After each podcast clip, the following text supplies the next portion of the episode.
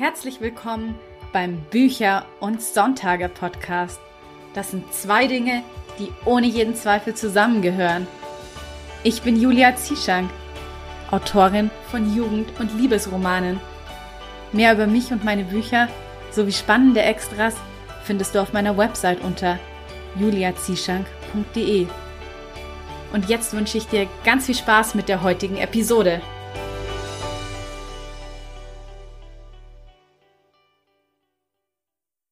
Die heutige Episode wird gesponsert von Bookbeat. Bookbeat bietet dir eine Hörbuch-Flatrate, die dir eine Auswahl aus mehr als 100.000 Titeln ermöglicht.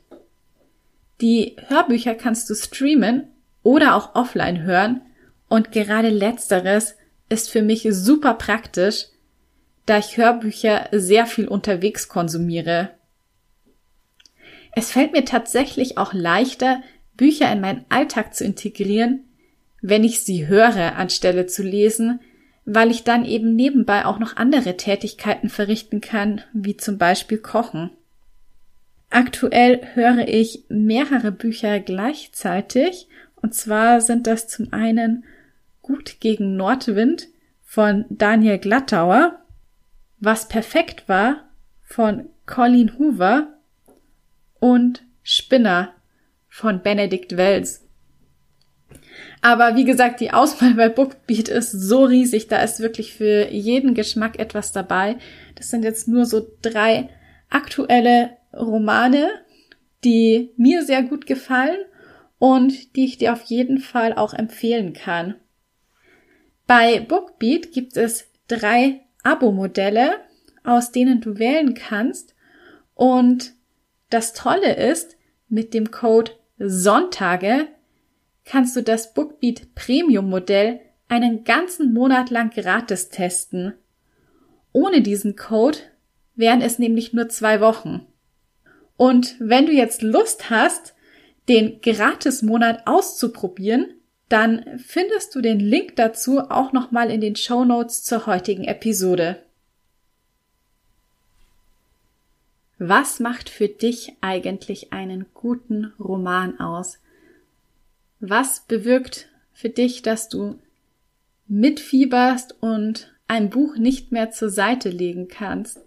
Sicherlich sind gut ausgearbeitete, authentische Charaktere extrem wichtig, aber eben auch Spannung, dass man die Handlung so konstruiert, dass sie möglichst fesselnd ist, dass man immer weiterlesen möchte, dass der Roman vielleicht sogar zu einem Page-Turner wird und im Idealfall warten dann auch noch einige überraschende Plot-Twists auf, die von dir natürlich nicht vorher abzusehen gewesen sind. Das heißt, die dich völlig unvorbereitet und überraschend treffen. Und weil eben Spannung ein so universell wichtiges Thema ist, also egal in welchem Genre man schreibt, es ist wichtig, dass ein Roman fesselnd ist, dass die Leser sich nicht langweilen und überhaupt keine Probleme damit haben, das Buch mitten im Kapitel zur Seite zu legen, weil ich glaube, das ist so ziemlich das Schlechteste, was passieren kann, dass ein, eine Handlung so dahin plätschert, dass es einem als Leser überhaupt nichts ausmacht, das Buch einfach mitten im Kapitel zu unterbrechen und irgendetwas anderes zu tun. Und ja, ich habe mir dann überlegt, Spannung im Roman. Wenn man an spannende Romane denkt, dann, dann denkt man wahrscheinlich als erstes an so Genre wie Fantasy, Krimi, aber eben auch Thriller. Und deshalb freue ich mich unendlich, dass ich heute den Thriller-Autor Vincent Cleach zu Gast habe. Mit Vincent habe ich mich eben über das Thema Spannung im Roman erzeugen unterhalten und er hat da ein bisschen aus dem Nähkästchen geplaudert und mir und natürlich auch dir spannende Einblicke in seinen Arbeitsprozess ermöglicht. Du erfährst heute auch, welche Rolle Wein und Bier bei seinen Protagonisten spielen und ja, noch allerhand andere wertvolle Tipps und Tricks, wie man denn eine Handlung spannend aufbauen kann. Ich hoffe, ich habe jetzt auch mit dieser Einleitung genug Spannung erzeugt, damit du jetzt ganz neugierig auf das Interview bist. Und ich würde sagen, wir legen direkt los. Herzlich willkommen bei Bücher und Sonntage, Vincent. Ich freue mich sehr, dass du heute hier dabei bist und wir über das Thema Spannung im Roman erzeugen sprechen werden. Ja, ich freue mich über die Einladung. Jetzt zum Einstieg muss ich einfach mal fragen, wahrscheinlich hast du das auch schon öfter gehört, aber wie kommt man denn von Stand-up-Comedy zu Thrillern? Die Frage wird mir manchmal gestellt. Ähm, tatsächlich ist es im Grunde das Gleiche.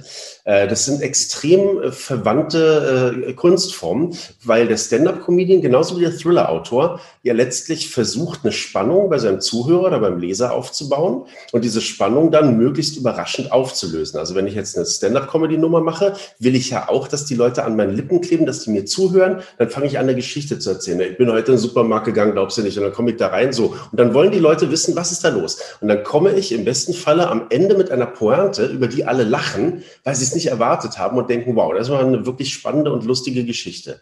Der Thriller-Autor macht ganz genau das Gleiche, nur dass die Auflösung nicht lustig ist, sondern gruselig, spannend, schockierend, erschreckend. Also auch da geht es darum, eine Geschichte zu erzählen, die den Leser in dem Falle dann fesselt und von der er wissen will, worauf läuft das raus. Und das Ergebnis ist dann auch wieder überraschend. Nur beim Comedian ist die Überraschung lustig und beim Thriller-Autor ist die Überraschung halt Gänsehaut.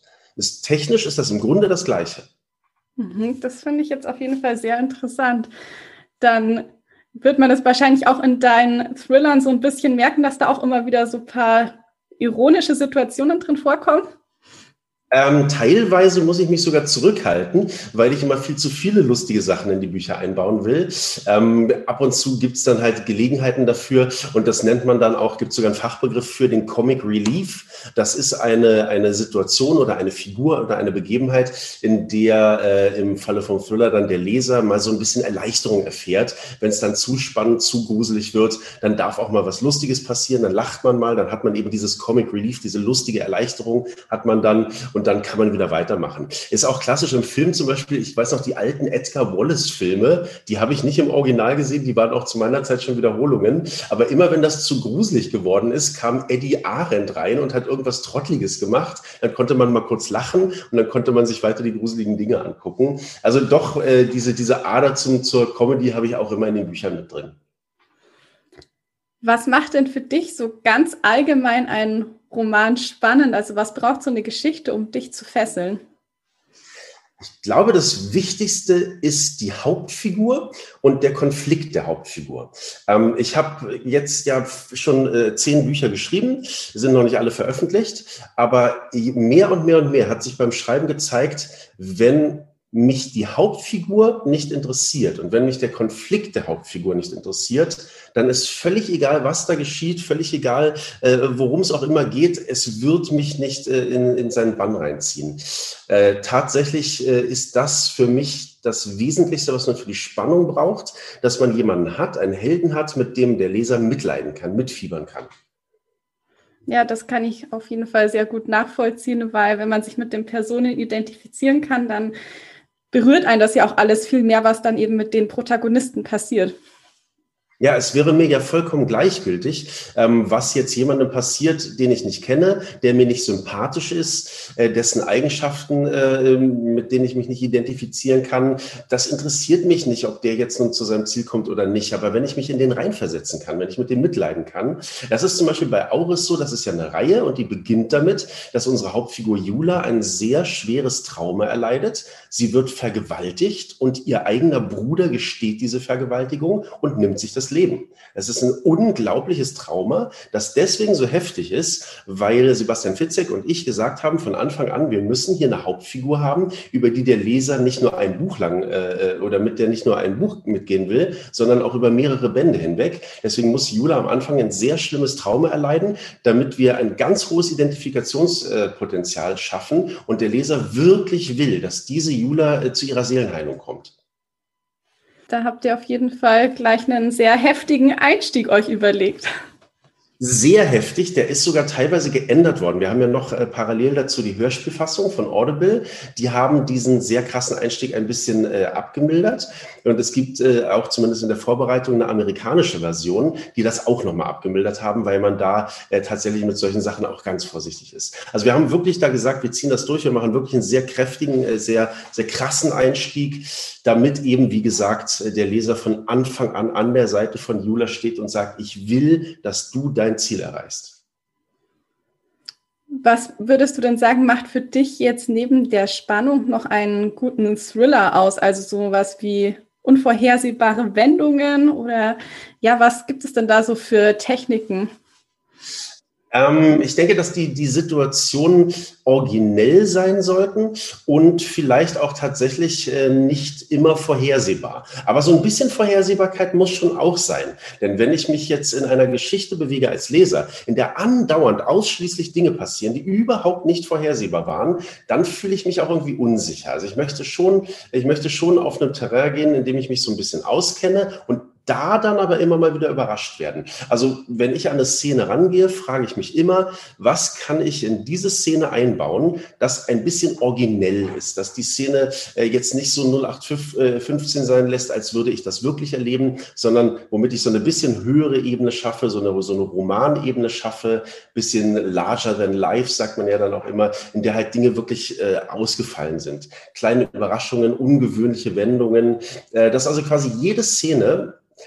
ich, ich vergleiche es immer mit einer Pralinenschachtel. Ein Buch ist wie eine Pralinenschachtel und jedes Kapitel ist eine Praline.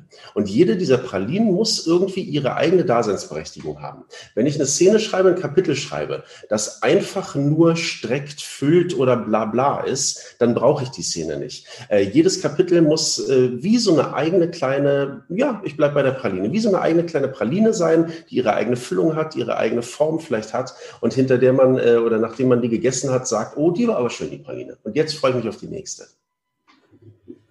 Ja, das ist interessant, weil ich glaube, das zieht sich auch so ein bisschen durch alle Genre, dass man ein äh, bis zu einem gewissen Grad einfach auch so Erwartungshaltungen der Leser erfüllen muss und deswegen auch ein paar solche, ja, ich nenne es jetzt mal Klischees einbauen sollte. Natürlich nicht zu viele, aber damit eben der Leser auch so ein bisschen was Vertrautes hat, so wie du auch schon gerade gesagt hast, damit man nicht nur von einer Überraschung und unerwarteten Wendung zur nächsten eben kommt. Ja, dann ist man so wie, wie, wie verloren auf hoher See. Das ist dann auch kein gutes Gefühl, wenn man äh, zu keinem Zeitpunkt auch nur erahnen kann, was jetzt als nächstes passiert. Klischees tatsächlich äh, sind sehr hilfreich, wenn man, wenn man Figuren einführen will, weil da Klischees äh, weiterhelfen, ganz schnell so ein Bild vor dem Auge des Lesers zu erzeugen. Klischees helfen nicht so sehr dabei, eine Geschichte zu erzählen. Da sollte man sie aber eher nutzen, um sie zu brechen, wobei sie dann ja aber auch wieder helfen. Dann hilft mir ja die Klischeevorstellung, Vorstellung, eben eine Überraschung zu erzeugen, weil die Dinge eben nicht so ausgehen. Und gerade heute haben wir ja auch noch ganz viel Diskussion über Rollen, über Darstellung von Figuren, äh, über Klischees, Vorurteile, äh, mit denen äh, ich natürlich auch sehr gut arbeiten kann, indem dann eben die Frau sich nicht verhält, wie sich eine Frau 1950 in einem Buch verhalten hätte oder der Mann vielleicht sich nicht verhält, wie sich ein Mann 1950 verhalten hätte. Also auch mit diesem, äh, mit dieser äh, Bewegung kann man sehr gut spielen. Gibt es denn auch so sprachtechnisch so ein paar Dinge, was man machen kann, eben um Spannung zu erzeugen? Also sowas wie jetzt kurze und einprägsame Sätze zum Beispiel? Also eine Sache, die ich immer mache, um den Leser in das Kapitel sofort reinzuziehen und tatsächlich gleich so eine, so eine, so eine Spannung, so eine Neugier an der Szene zu erschaffen, ist, mit einem Satz in die Szene reinzugehen, der sofort irgendwie Fragen aufwirft und neugierig macht ähm, und äh, den Leser glauben lässt, dass es jetzt wirklich interessant sein könnte, diese Szene zu lesen. Ähm, ich denke mir jetzt irgendwas aus, wenn die Szene beginnt mit, äh, die Sonne war gerade aufgegangen. Ja, okay, schön, die Sonne war aufgegangen. Beginnt aber die Szene mit den Worten, die Leiche war noch nicht kalt. Dann würde ich schon wissen wollen, okay, was ist da jetzt los? Äh, es muss auch nicht immer einen Toten geben. Es kann auch eine, eine, Szene kann auch sehr spannend sein, wenn sie einfach anfängt mit so einem Satz wie, ich denke mir jetzt wieder was aus, ähm, hatte der Hund da gerade miaut? So, auch so ein Satz, habe ich mir gerade ausgedacht. Aber auch wenn ich diesen ersten Satz lesen würde, würde ich auch denken, was ist da los? Und würde wissen wollen, was da passiert. Mhm, das stimmt. Das ist auf jeden Fall ein guter Tipp. Ähm, Was mich jetzt mal noch interessieren würde, ist, ob du eigentlich so ein ganz akribischer Plotter bist oder dann manchmal auch selbst überrascht bist von den Wendungen, die dein Roman so nimmt. Also so komplett, dass ich jetzt äh, einfach mal losschreibe und mich dann überraschen lasse, was mit der Geschichte passiert, das ist ab einem gewissen äh, Level eigentlich gar nicht mehr möglich, weil äh, das Literaturgeschäft schon so funktioniert, dass der Verlag, bevor der einen Vertrag äh, gibt für so ein Buch und das einplant und da eine Kampagne äh, plant, will der natürlich wissen, was steht denn in dem Buch. Also man muss quasi ein Exposé abgeben, das wird erarbeitet. Ähm, Im Falle von Auris erarbeite ich das mit Sebastian Fitzek, dann kommt die Agentur ins Spiel, die natürlich auch sehr große Profis daran sind, so Geschichten zu plotten. Und dann geht es an den Verlag, ins Lektorat, da wird dann auch wieder gesprochen. Und bevor ich dann überhaupt mit der ersten Szene anfange, die wirklich zu schreiben, steht schon fest, worum wird es in dem Buch gehen, was ist die Story, es gibt schon das Exposé. Das ist natürlich aber nicht immer so gewesen. Als ich angefangen habe zu schreiben, konnte ich mich schon so ein bisschen treiben lassen von der Geschichte. Ich denke aber, dass man als Autor doch schon wissen sollte, wie das Ganze ausgeht, ähm, weil das Ende ja maßgeblich wichtig ist für den Anfang und die gesamte Entwicklung der Geschichte.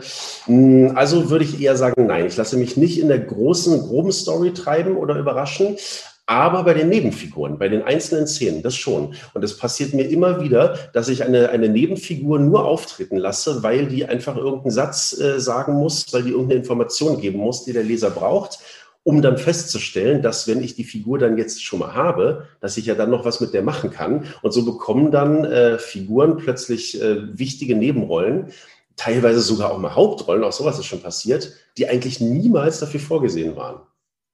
Ja, ich glaube auch, dass man immer so eine gute Balance finden muss zwischen Plotten und so ein bisschen noch ja spontan ähm, sich treiben lassen.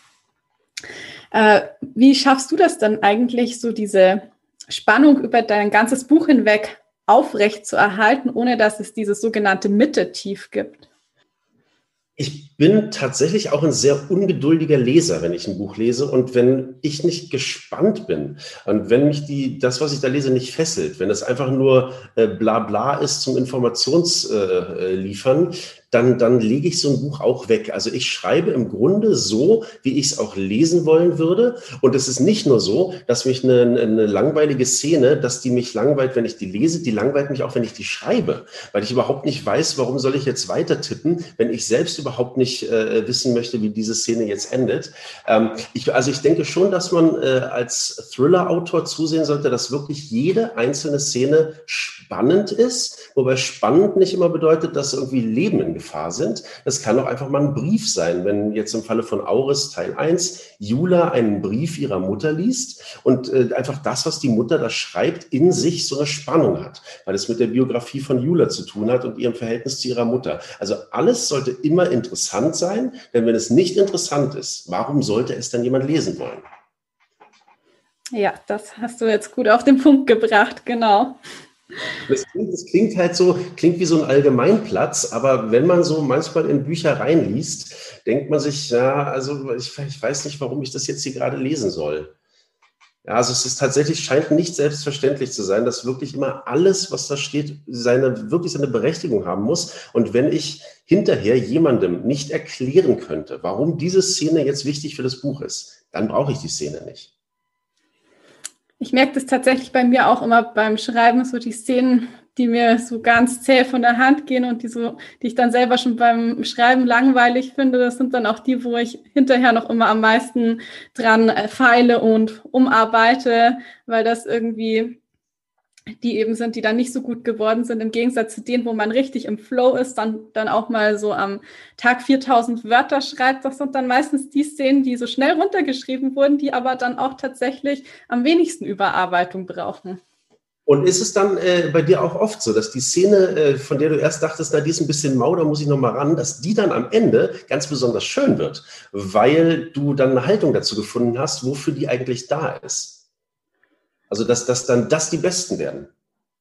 Mm, also, dass es so die Besten werden, weiß ich nicht, würde ich jetzt vielleicht nicht behaupten, weil ich glaube, das sind tatsächlich schon die, bei denen ich wirklich so richtig im Flow war und dann auch so selber so gepackt bin, dass ich manchmal, wenn ich dann aufhöre zu schreiben, so am ganzen Körper so leicht zittere, weil ich so drin war. Ähm, Aber die, wo ich so viel dran überarbeite, ja, das stimmt schon, weil man sich da wirklich mehr Gedanken drüber macht, um eben so eine Berechtigung auch für die Szene zu finden. Und ähm, also es ist so eine Antwort so teils, teils. Es kommt drauf an.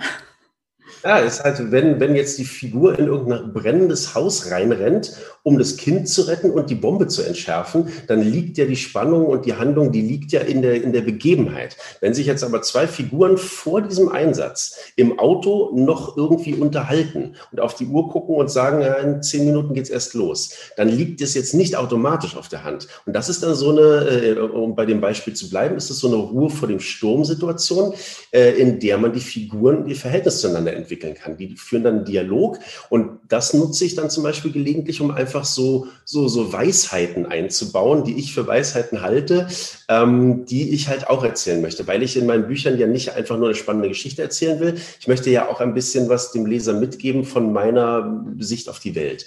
Also tatsächlich, wenn Figuren dann mal gerade nicht äh, in Lebensgefahr sind oder nicht irgendwo hinrennen oder irgendwas verhindern müssen, dann unterhalten die sich miteinander und dann kann man in die Tiefe äh, dieser Figuren reingehen. Hm, das stimmt, ja.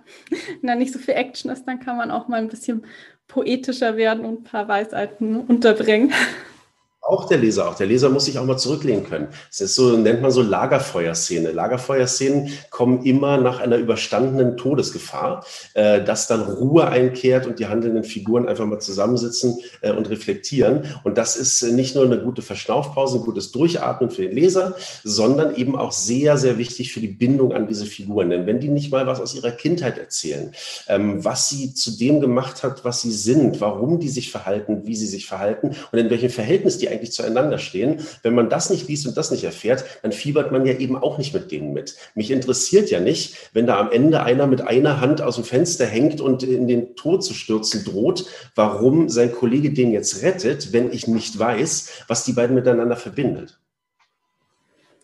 Ich hatte ja vorhin gerade schon gesagt, dass ich manchmal nach so Szenen so ein bisschen zitterig bin, aber ich schreibe ja noch nicht mal Thriller, deswegen würde mich jetzt mal interessieren, wie ist es bei dir? Hast du da manchmal auch so ein bisschen Angst vor deinen eigenen Gedanken? Das kommt manchmal vor. Tatsächlich kommt es manchmal vor, dass ich denke, mein Gott, was ist denn, was ist dir denn da jetzt gerade für ein kranker Scheiß eingefallen? Aber dann sage ich auch immer, äh, der eigene Furz stinkt nicht. Also das, was aus meinem Kopf rausgekommen ist, kann mich nicht wirklich beeindrucken, weil ich einfach genau weiß, wie das entstanden ist, wo das herkommt und mir klar ist, dass ich das jetzt gerade erfunden habe.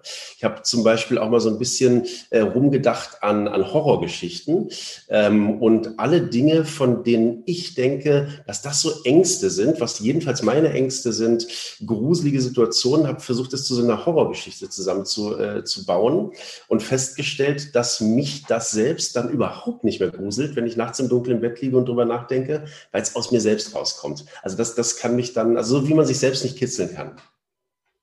Ja, das, das ist ein guter Vergleich jetzt gewesen. Gibt es eigentlich noch mh, hm, so eine Methode, wie man außer jetzt etwas direkt in, als eine Kampfszene oder mit Blut oder so darzustellen, wie man noch Spannung erzeugen kann, also was so vielleicht ein bisschen subtiler ist, wo man mehr mit der ich sag mal, mehr so nur angedeutet die Spannung ist und dann mit der Fantasie des Lesers spielt, dass er sich selbst quasi die ähm, Dinge viel schlimmer ausmalt, als man sie selber vielleicht sogar darstellen könnte.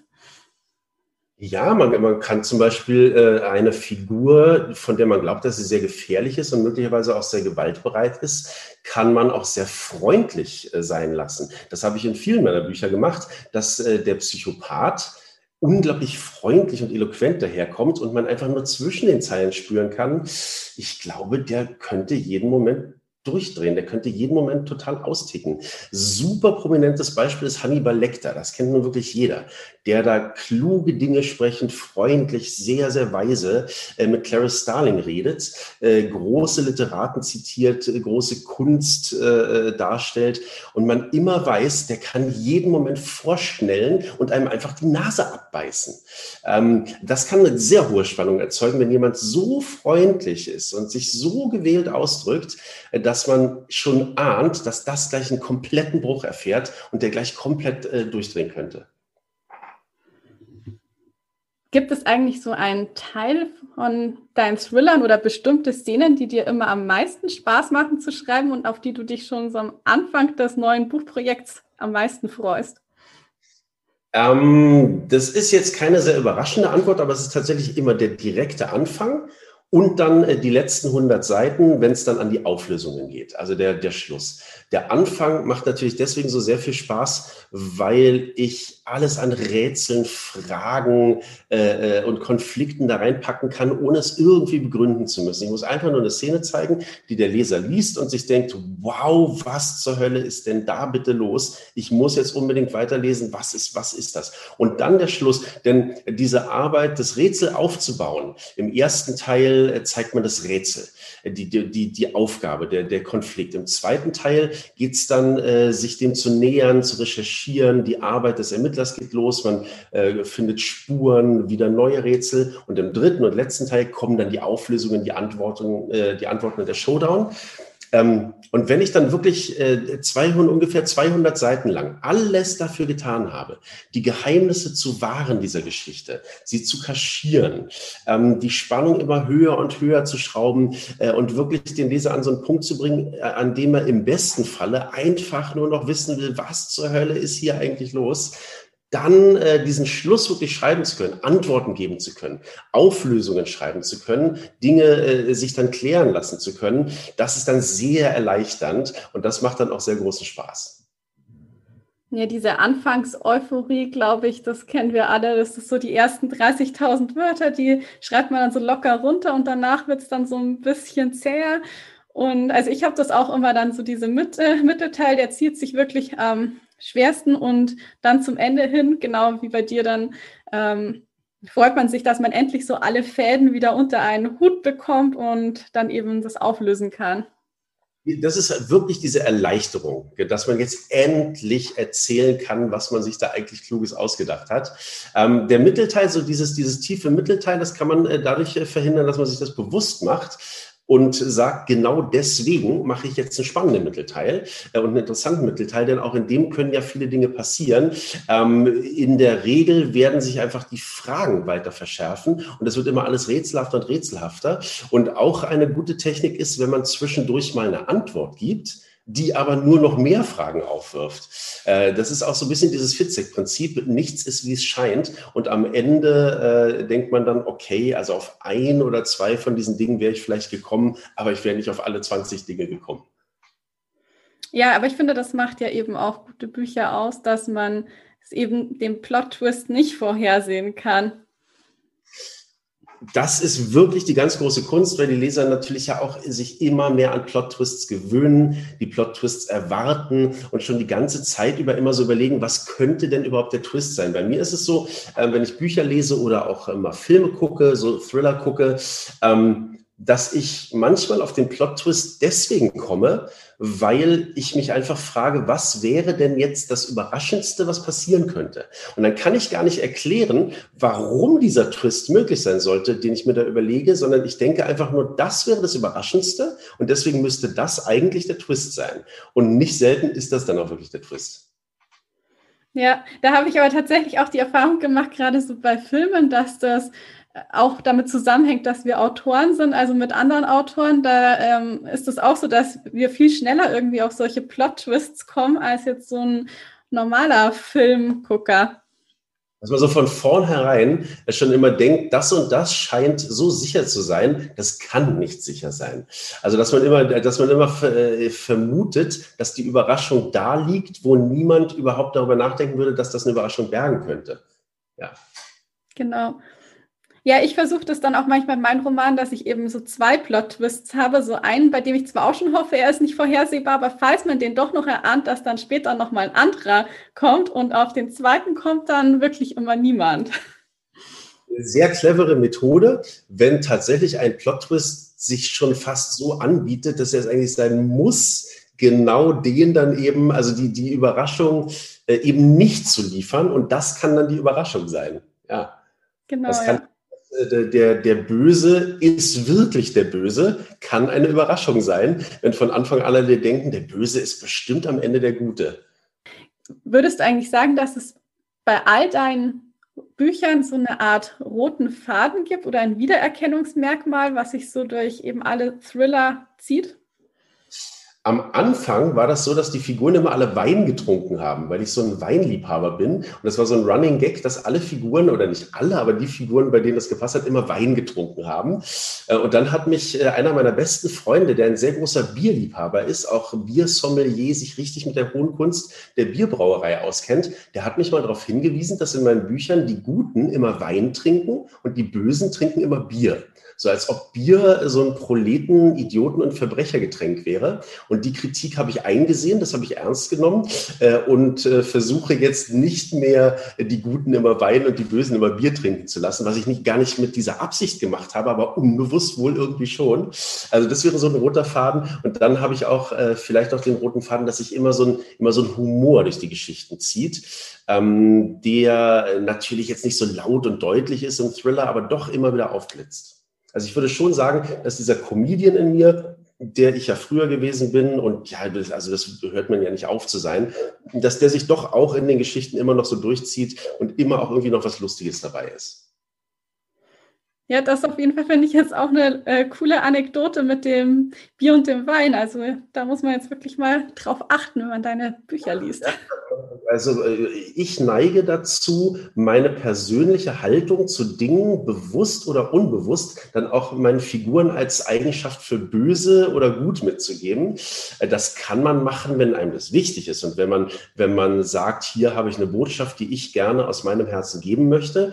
Wenn das aber so unbewusst und gar nicht beachtet beabsichtigt passiert, dann muss man aufpassen, weil wenn tatsächlich wirklich immer nur die Bösen Bier trinken und die Guten trinken immer Wein, ist es schon äh, den Biertrinkern und der hohen, der hohen jahrhundertealten äh, Kunst des Bierbrauens äh, und Biertrinkens ist dann schon sehr unfair. Mhm. Ja, was ich auch manchmal schwierig finde, ist, ich habe so den Eindruck, dass ähm, manche Leser das auch nicht so ganz trennen können, dass so alles, was die Figuren machen, nicht unbedingt die Meinung des Autors eben auch widerspiegelt.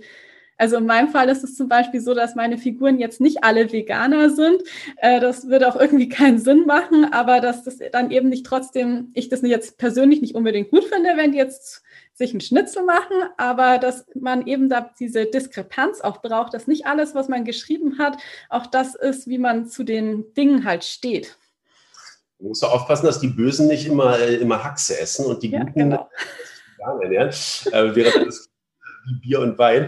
Ähm, ja, also ich werde bei Lesungen, ich mache im Anschluss an Lesungen, mache ich immer Fragerunde mit den, mit den Gästen und die Frage kommt relativ oft, wie viel, äh, wie viel vom Buch ist denn eigentlich der Autor selbst? Und ich kann die Frage immer nur beantworten mit 100 Prozent alles, was aus mir rauskommt, steckt auch in mir drin. Ich kann nichts schreiben, was nicht aus mir kommt, nur dass nicht alles, dass ich nicht alles, was ich schreibe, gut finde. Ähm, ich äh, schreibe natürlich auch Dinge, die ich nicht mag. Äh, also ich gebe Figuren Eigenschaften, die, die ich selbst ablehne, Verhaltensweisen, die ich ablehne und äh, erzeuge auch damit einen Effekt. Ähm, aber das alles kommt ja aus mir. Also wenn ich jetzt eine Figur sich in einer bestimmten Weise verhalten lasse, die mir selbst unangenehm und unsympathisch ist, drücke ich damit aus, was ich nicht mag und was ich ablehne, äh, so dass der Autor sich gar nicht zurücknehmen kann. Es geht ja überhaupt nicht. Ich kann aus einem Computer ja auch nur rausholen, was ich da vorher einprogrammiert habe und aus dem Kühlschrank kann ich nur rausholen, was ich da reingestellt habe. Und so kann ich aus meinem Kopf und aus meinen Fingern beim Schreiben immer immer nur mein Denken, mein Fühlen und meine Haltung für die Welt rausziehen. Also 100 Prozent von so einem Buch sind der Autor. Hast du dann auch manchmal solche Aha-Momente, dass dir erst durch das Schreiben bewusst wird, wie du über bestimmte Dinge überhaupt denkst?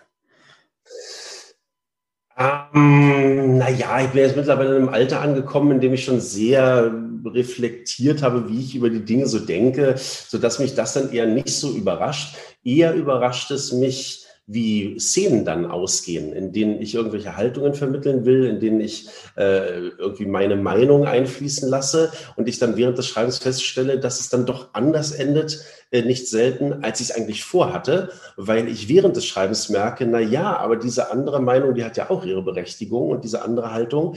Und ähm, das wäre jetzt viel zu tendenziös geraten und ich dann so quasi an mir selbst wachse. Also wenn ich meine Figuren nach meinen Vorurteilen oder nach meinen Vorstellungen handeln lasse, dann stelle ich damit ja meine Vorurteile ja auch auf den Prüfstand und bemerke dann, wenn ich das diesen Figuren gebe, die in meinem Kopf ja auch so ihr Leben führen, äh, dass ich diese Haltung auch eigentlich nochmal überdenken kann kann. Also wäre ich jetzt krasser Anti-Veganer und hätte aus irgendeinem Grund was dagegen, dass Menschen keine Tiere schlachten, weil kann man eigentlich gar nichts gegen haben, aber hätte ich das jetzt. Und ich würde meine Veganer in den Büchern immer als die Idioten darstellen, würde ich sehr schnell an den Punkt kommen, warum denn eigentlich? Das ist doch gar nicht logisch. Ähm, und würde dann an mir selbst wachsen wahrscheinlich. Ja, ich glaube, das macht es ja auch eben bei uns Autoren aus, dass wir immer so in die, ja, in die ganzen Rollen reinschlüpfen, unserer Protagonisten so ein bisschen wie Schauspieler und dadurch natürlich dann auch diese verschiedenen Standpunkte und Haltungen einnehmen und man dadurch auch sehr reflektiert ist, also finde ich zumindest. Ja, und damit hast du mich auf eine weitere Antwort zu der Frage von vorhin gebracht, ob es so einen roten Faden in meinen Büchern gibt. Denn tatsächlich, äh, was du da gerade sagst, einer der roten Fäden in meinen Büchern ist, dass der Psychopath, der Killer, der Verbrecher niemals böse ist. Ähm, ist, die haben immer ihre Gründe, warum sie handeln. Und äh, außer jetzt in der Auris-Reihe, das mache ich ja mit Sebastian Fitzek, das funktioniert so ein bisschen anders. Aber in meinen Büchern, die ich allein schreibe, gibt es immer einen Killer, den der Leser kennt und den der Leser beobachtet bei seinen Taten und in dessen Kopf er reingeht und dessen Leben er erfährt. Und es ist der rote Faden, dass diese, dass diese Psychopathen, die furchtbare Dinge tun, immer so dargestellt und gezeigt und erklärt werden, dass der Leser versteht, der meint das nicht böse der tut das, weil er glaubt, dass er damit was Richtiges macht. Er ermordet Menschen. Dem ist auch klar, dass das jetzt nicht gut ist, Menschen zu ermorden. Das ist jetzt aber wichtig, um der Menschheit damit irgendwie einen Dienst zu erweisen. Ähm, ja, also dieses Verständnis für den Psychopathen ohne dass ich einen guten Psychopathen und Killer gar nicht schreiben könnte. Denn wenn der einfach nur böse ist und einfach nur Leute ermorden will, dann ist das keine Geschichte. Es ist eine Geschichte, wenn er mordet, weil er etwas Gutes erreichen will. Und wenn er auch darunter leidet, wenn er darüber reflektiert, dass das ja eigentlich falsch ist, was er tut, er aber gar nicht anders kann, weil er ein, ein höheres, übergeordnetes Ziel verfolgt. Klar, also ich finde auch, das macht ja diesen moralischen Konflikt viel, viel größer, wenn eine Figur eben nicht nur schwarz-weiß ist. Was mir auch tatsächlich oft auffällt, ist, dass in Thrillern die Psychopathen halt oft ein Haustier auch haben, an dem ihr ganzes Herz hängt und für das sie irgendwie alles tun würden weil man ja auf Tiere so wunderbar Dinge projizieren kann und die Tiere einem das ja nicht kaputt machen. Wenn ich mir vorstelle, mein Hund versteht mich und mein Hund, äh, äh, der fühlt mit mir mit, dann wird mein Hund niemals irgendwas tun können, um das Gegenteil zu beweisen, außer vielleicht er frisst im Schlaf mein Gesicht. Aber dann habe ich andere Probleme. Ja, man kann so wunderbar auf Tiere menschliche Eigenschaften projizieren und die werden einem das immer, äh, äh einem das immer tun lassen. Menschen können einen enttäuschen, bei Tieren ist es schwieriger. Gibt es denn eigentlich auch so eine Art moralische Grenze, die du jetzt in deinen Thrillern nicht überschreiten würdest, weil sogar dir das zu krass wäre?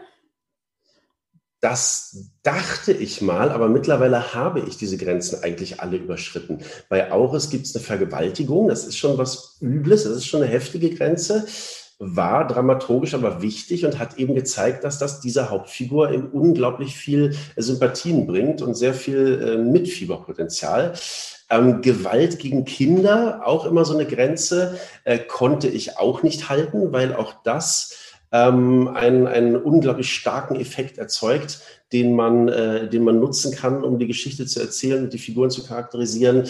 Ähm, tatsächlich, ja, Tiere aus irgendeinem Grund zeige ich nicht gern oder ich glaube, ich mache es gar nicht Gewalt gegen Tiere. Also, dass jetzt jemand den Hund tritt oder dass der Psychopath zum Spaß Tiere quält. Das ist psychologisch äh, Tatsache. Äh, Psychopathen, Serienmörder äh, haben praktisch immer bereits in der Kindheit Tiere getötet und Tiere gequält. Das ist typisch für die, für die Vita von äh, Psychopathen und Serienmördern. Das machen die in meinen Büchern aber nie, weil das tatsächlich noch so eine Grenze ist. Also Tiere habe ich noch nie irgendwie absichtlich verletzt oder gequält in den Büchern. Komisch, warum eigentlich? Warum, warum ermorde ich aufs brutalste Menschen, aber keine Tiere? Ja, wahrscheinlich aus genau dem Grund, den wir gerade hatten, dass man in Tiere nur Gutes reinprojizieren kann, während man in Menschen auch Böses sehen kann. Ja, das stimmt. Weil Tiere machen ja nichts aus Berechnung. Ja, die tun einem ja nichts. Also klar, wenn der Hund mal zuschnappt, aber dann hatte der da seinen Grund für und hat es nicht böse gemeint und eine Sekunde später kuschelt der sich auch wieder an. Es ist wahnsinnig schwer, nachhaltig irgendwie Zorn auf ein Tier zu entwickeln oder einem Tier ganz schlechte Eigenschaften äh, anzudichten oder anzuhängen. Das geht eigentlich gar nicht. Ja. Jetzt im Anschluss hören wir dann noch eine kurze Hörprobe aus Todesrauschen. Magst du uns mal erzählen, worum es da überhaupt geht? Todesrauschen ist der dritte Teil der Auris-Reihe und da gehen dann beim, beim Leser die Alarmglocken an, wie dritter Teil. Dann muss ich ja erst noch zwei andere lesen, bevor ich den lesen kann. Darauf achten wir natürlich. Also wenn ich sage wir, meine ich Sebastian Fitzek und mich, denn das entsteht ja nach seiner Idee alles. Ähm, man weiß immer äh, alles, was man wissen muss in jedem Teil. Man kann mit jedem Teil einsteigen und Todesrauschen ist äh, quasi der, der Höhepunkt in der Entwicklung der Hauptfigur Jula Ansorge, die in den ersten beiden Teilen ihre Konflikte hat, die sich nun lösen sollen im dritten Teil. Ähm, und dabei gerät sie mit ihrem eigentlich Gegenspieler Matthias Hegel in eine sehr, sehr zwingende Notlage. Sie werden entführt, sie werden gefoltert und man versucht ihnen Informationen äh, herauszupressen, die das Leben einer sehr, sehr wichtigen Figur quasi beenden würden aber sicherlich auch zum Tode von Jula und Hegel führt. Matthias Hegel, für diejenigen, die jetzt noch nicht drin sind in dem Aurus-Tegel-Thema, äh, äh, der ist phonetischer Forensiker. Das war die Idee von Sebastian Fitzek, eine Ermittlerfigur zu schaffen, die mit dem Gehör arbeitet, Geräusche analysiert, Frequenzen analysiert, das Ganze nicht nur mit dem Hören, sondern auch mit Computersoftware. Und der gerät an die äh, junge True Crime Podcasterin Jula Ansorge. Die beiden stehen ständig im Konflikt miteinander. Das sind keine Freunde, die können und und wollen nicht so richtig miteinander und werden nun in diesem dritten Teil Todesrauschen gezwungen, nicht nur gemeinsam um ihr eigenes Leben zu kämpfen, sondern auch um das Leben von Julas Bruder. Äh, und das in einer Situation, die praktisch ausweglos ist, weil sie von Psychopathen einer Verbrecherorganisation äh, in die Gewalt gebracht werden, die überhaupt keinen Zweifel daran lassen, dass es eigentlich nicht möglich ist, dieser Notlage Leben zu entkommen. Genau daraus entsteht die Spannung. Schaffen Sie es trotzdem? Und wenn ja, wie sollte Ihnen das gelingen? Ja, da merkt man schon wieder, dass ähm, allein an diesem Konflikt, dass da einfach viel auf dem Spiel steht, wenn das Leben ihres Bruders eben in Gefahr ist. Ich glaube, das macht nämlich auch, das ist auch noch so ein Tipp, ähm, was so Spannung erzeugt. Es muss einfach wirklich viel auf dem Spiel sein, etwas Großes, was man auch verlieren kann. Und man wird einer Figur eher glauben, dass sie das Leben eines geliebten Menschen schützen will, als dass sie das eigene Leben schützen will. Ich würde einer Mutter jederzeit glauben, dass sie alles Erdenkliche tut, um ihr Kind zu retten. Ich würde, wenn es aber um das, um das eigene Leben dieser Frau geht, würde ich ab einem gewissen Punkt sagen, na, also das äh, würde ich jetzt nicht mehr machen. Es macht es auch irgendwie nochmal, finde ich, auch intensiver, wenn man es eben sein eigenes Leben für jemand anderen riskiert. Also irgendwie ist dadurch nochmal, finde ich, das Opfer auch größer. Und die Bindung an den Leser ist natürlich auch viel stärker, denn wer alles Erdenkliche tut, um das Leben eines anderen zu retten, der ist ein Held. Und wir lieben Helden und wir wollen einem Helden dabei zugucken, wie er heldenhafte Dinge tut und wir wollen hoffen, dass er seine Ziele erreicht gucken wir jemandem einfach nur dabei zu, wie er versucht, äh, äh, eine Million äh, zu gewinnen oder eine Million zu stehlen oder den Koffer mit der Million, die er irgendwo vergraben hat, rechtzeitig wieder zu beschaffen, damit er diese Million hat, dann interessiert uns das überhaupt nicht. Er soll scheiß Geldkoffer, das ist nicht mein Geld und der Typ ist einfach nur gierig und das ist mir doch egal. Wenn es aber darum geht, das Leben eines geliebten Menschen zu retten, haben wir sofort einen Menschen im Kopf, für den wir das tun würden und schon identifizieren wir uns mit dieser Hauptfigur. Wenn man jetzt nach dem Hören des Podcasts total Lust hat, noch mehr über dich und deine Thriller zu erfahren, wo kann man denn dich überall auf Social Media finden? Äh, das ist nicht möglich. Ich halte nicht natürlich. Okay. Ich bin bei Facebook und bei Instagram, allerdings auch nur bei Facebook und bei Instagram, weil ich aus dem Alter raus bin, in dem ich den ganzen Tag äh, die Muße habe, mich um alle möglichen Social-Media-Plattformen zu kümmern. Äh, deswegen äh, poste ich da jetzt auch nicht jeden Tag irgendwas Neues. Ich bin äh, kein Influencer, aber man kann auf jeden Fall äh, Instagram und Facebook natürlich mit meinem ganz normalen Namen, Vincent Cliche, da gibt es keine äh, Nicknames oder so. Und natürlich habe ich auch eine Website. Und über diese Website kann man mir auch schreiben. Da gibt es einen äh, E-Mail-Link und das geht nicht zu irgendeinem anonymen Management oder zu irgendwelchen Leuten äh, in Südkorea, die damit beauftragt sind, dann da Antworten zu schreiben oder irgendwelche Chatbots, sondern das kommt dann wirklich bei mir an. Ich packe auf jeden Fall dann die Links alle wieder in die Shownotes zur heutigen Episode. Und dann kommen wir jetzt auch schon zur Abschlussfrage, die ich allen meinen Gästen stelle. Und zwar, Vincent, wie sieht denn für dich ein perfekter Sonntag aus? Er sieht im Grunde so aus wie jeder perfekte Tag. Erstmal ausschlafen, ähm, dann ganz faul und klassisch mit dem Kaffee erstmal auf die Couch und dann überlege ich mir, was möchtest du heute machen? Das ist sowas plane ich. Ich überlege, worauf habe ich heute Lust? Und perfekt ist es, wenn ich dann mit einem guten Freund äh, spazieren gehe, irgendwo hinfahre, wir überlegen uns was, lass uns doch mal rausfahren nach Brandenburg, da gibt es irgendwie so einen Park oder da gibt es irgendwie so eine Erlebniswelt, lass uns da ein bisschen laufen gehen. Äh, dann reserviere ich einen Tisch in einem Restaurant, in das ich immer schon mal gehen wollte. Nicht eins, in dem ich schon hundertmal war, sondern eins, das ich mal entdecken möchte. Und dann einfach abends gemütlich mit dem Freund, mit dem ich dann spazieren gewesen bin und die Landschaft erkundet habe, im Restaurant sitzen, was Gutes essen, was Gutes trinken und Gespräche führen. Das ist, ein, das ist so der perfekte Tag. Ja, das finde ich auch immer gut. Also ich stimme da sowieso immer schon meinen Gästen zu, wenn sie damit sagen, erstmal ähm, ausschlafen, man damit anfängt, dann eh schon alles richtig gemacht.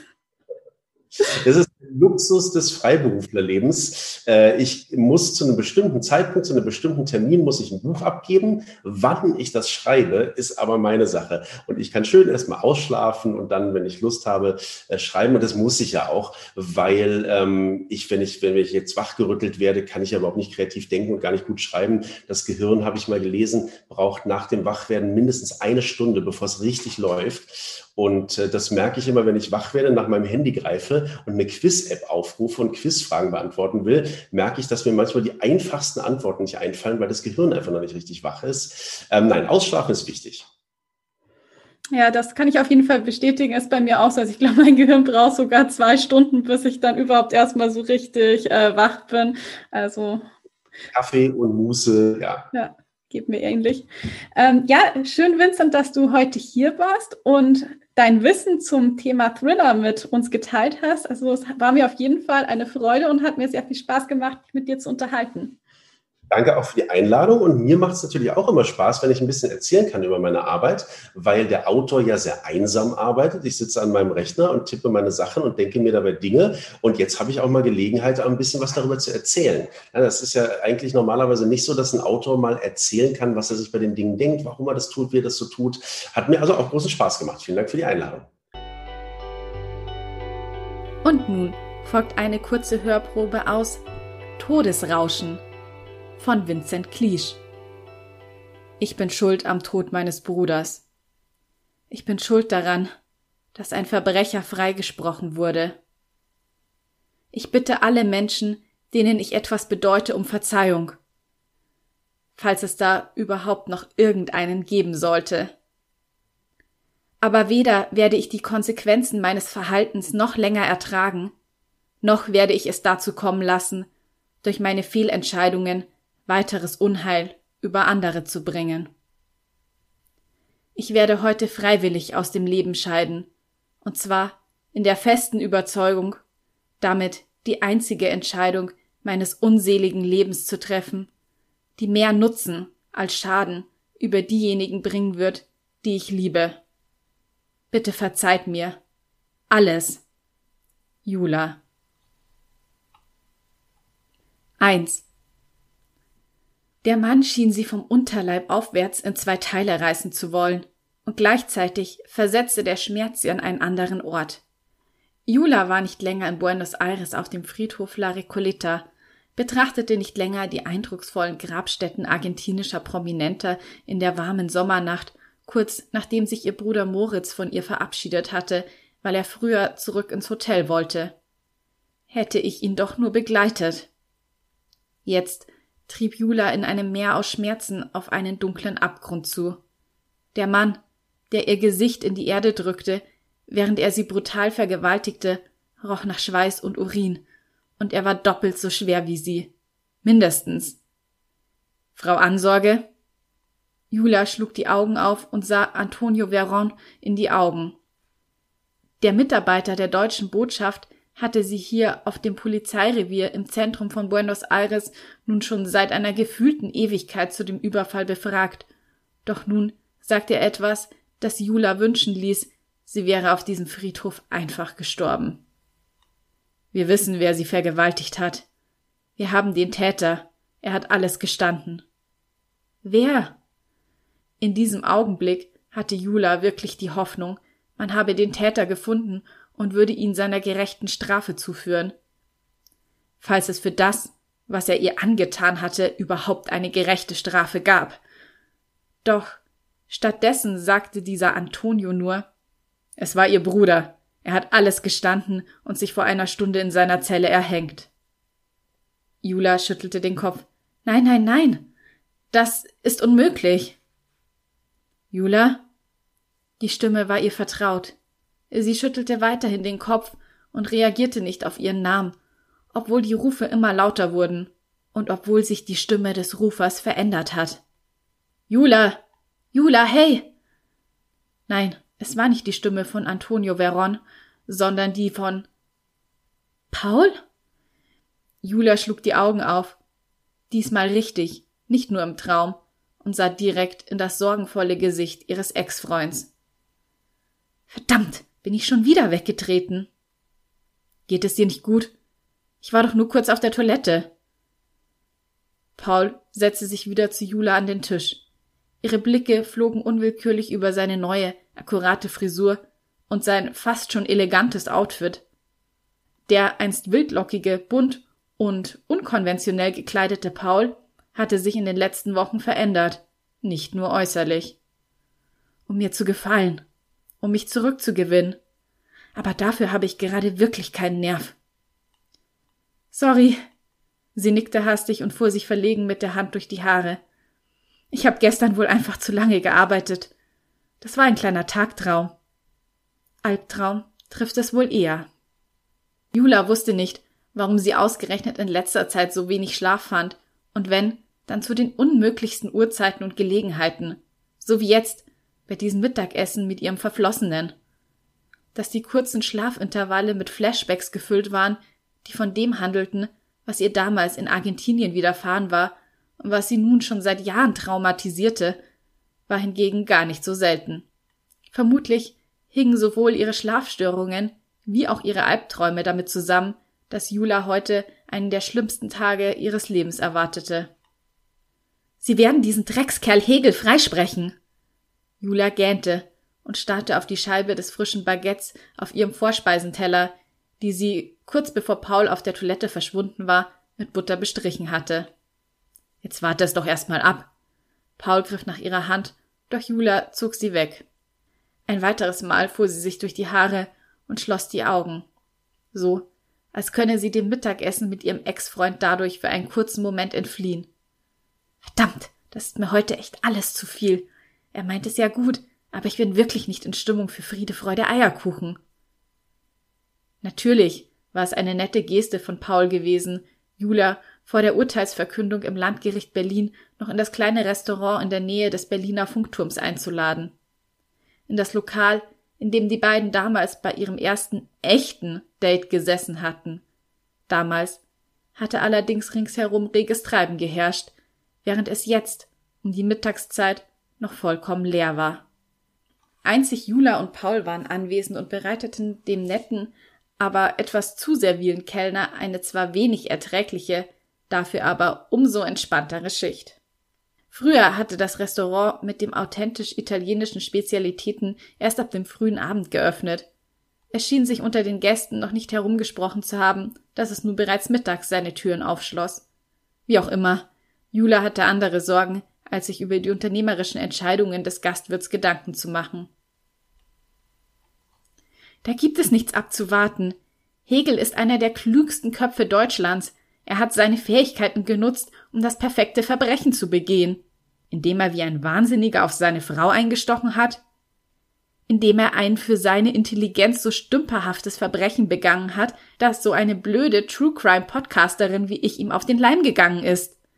Ich, Jula Ansorge, getrieben von dem Ziel, mein Bruder von dem Vorwurf der Vergewaltigung seiner eigenen Schwester reinzuwaschen, habe allen Ernstes versucht, einen Justizirrtum an Matthias Hegel nachzuweisen. Bist du dir denn wirklich sicher, dass er schuldig ist? Paul legte die Stirn in Falten. Allerdings, und das habe ich ihm auch auf den Kopf zugesagt. Matthias Hegel, Deutschlands begnadetster akustischer Profiler ist ein Mörder. Wie es weitergeht, erfährst du in Todesrauschen von Vincent Cleach. Ich hoffe sehr, dass dir die heutige Folge gut gefallen hat, denn es ist jetzt vorerst die letzte Folge. Der Podcast begibt sich nun in die Sommerpause. Das heißt, wir hören uns dann in zwei Monaten wieder. Aber bis dahin gibt es bestimmt noch die ein oder andere ältere Episode, die du noch nicht angehört hast. Und das ist ja dann jetzt der perfekte Moment, um mal durch die alten Folgen zu scrollen und vielleicht noch ein paar von denen anzuhören. Wenn du magst, dann lass mir gerne dein Feedback in Form einer Bewertung auf Apple Podcasts da. Oder du kannst mir auch ganz persönlich eine Nachricht schreiben. Das funktioniert am besten über Instagram. Da freue ich mich ohnehin, wenn du auch mal auf meiner Instagram-Seite unter @julia_zieschank vorbeischaust. Ich freue mich auf jeden Fall sehr über Anregungen, Feedback und Themenvorschläge für zukünftige Episoden. Und ich kann auch schon mal so viel sagen, dass für den Bücher- und Sonntage Herbst schon jede Menge tolle Podcast-Gäste geplant sind und ich mich schon wahnsinnig freue, diese Folgen dann auch umzusetzen. Wenn du mir gerne den Sommer ein wenig versüßen möchtest, dann schau doch mal auf Patreon vorbei. Du findest den Link zu meiner Patreon-Seite in den Shownotes zur heutigen Episode. Und falls du noch bis Ende Juni dich auf Patreon anmeldest, dann bekommst du natürlich auch noch die im Juli erscheinende Poetry Collection Words Like Silk von mir, auf die ich mich schon unglaublich freue, weil sie so inspirierend geworden ist. Und ich muss ja sagen, dass mich wirklich auch oft Poems von anderen Leuten zu Szenen in meinen Romanen inspirieren, weil da werden manchmal so Gefühle geweckt und dann sehe ich plötzlich ganze Bilder, ganze Szenen vor mir. Also für viele Leute ist ja Musik sehr wichtig zum Schreiben und sehr inspirierend. Aber ich finde, das geht auch mit Poems. Also die können durchaus auch sehr inspirierend sein. Genauso übrigens wie Fotografien. Also ich folge auch auf Instagram so ein paar Fine Art Fotografen und äh, deren Kunstwerke, die sind oftmals so mit fantastischen Elementen auch, dass sie wirklich auch sehr inspirierend sind für Fantasy-Romane oder sowas. Ich sehe dann so ein Bild von eben so einem Fine Art Artist und dann habe ich auf einmal äh, auch so Ideen, so oh, wie könnte es jetzt zu genau dieser Szene gekommen sein? Was hat dazu geführt, dass das, was auf dem Foto abgebildet ist, so passiert ist? Und ähm, ja, da habe ich mir auch schon oft gedacht, ah, zu dem zu dem Foto müsste man eigentlich auch einen ganzen Roman schreiben. Und äh, ja, also falls dich das interessiert, kann ich dir sehr empfehlen, auch mal so dir in diese Richtungen neue Impulse und Inspirationen zu suchen. In diesem Sinne möchte ich jetzt die heutige Folge beenden. Ich hoffe, du hast einen super schönen Sommer, vielleicht ja sogar den Sommer deines Lebens und wir hören uns dann im Herbst wieder. Damit du nicht verpasst, wenn die nächste Episode erscheint, solltest du unbedingt sicherstellen, dass du Bücher und Sonntage auf Spotify und Apple Podcasts folgst. Und damit bleibt mir nur noch zu sagen, ich hoffe, du schaltest wieder ein, wenn es Zeit ist für Bücher und Sonntage. Bis zum nächsten Mal.